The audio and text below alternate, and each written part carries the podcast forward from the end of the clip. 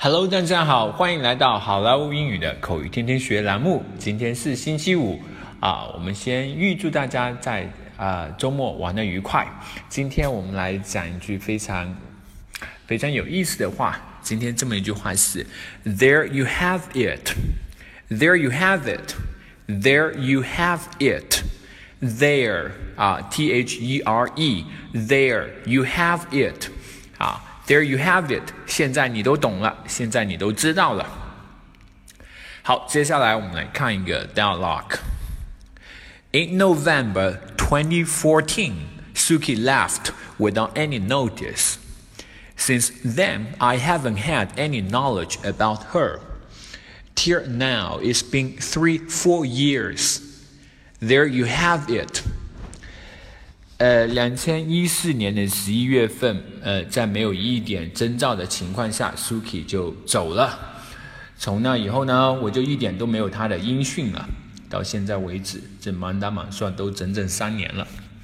现在，嗯，你都知道了，就是这么个情况。Three, four years, not even a phone call，整整三年，一个电话都没有。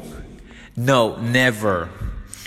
It's just like she vanishes，没有一个也没有，就像是她消失了一样。And you never make attempts to find her，你从来没有想过要试着去找她吗？I tried, but I failed so many times. Gradually, I accepted the fact that she's gone. 我尝试了，但是那么多次后都失败了。慢慢的，我就接受了他离开了的这么一个事实。In November 2014, Suki left without any notice. Since then, I have not had any knowledge about her. Till now, it's been three, four years. There you have it. Three, four years? Not even a phone call? No, never. It's just like she vanishes. And you never made attempts to find her? I tried, but I failed so many times. Gradually, I accepted the fact she's gone. Alright, folks, that's so much for today. 更多地道英语学习资源，欢迎锁定，欢迎关注微信公众号“好莱坞英语”。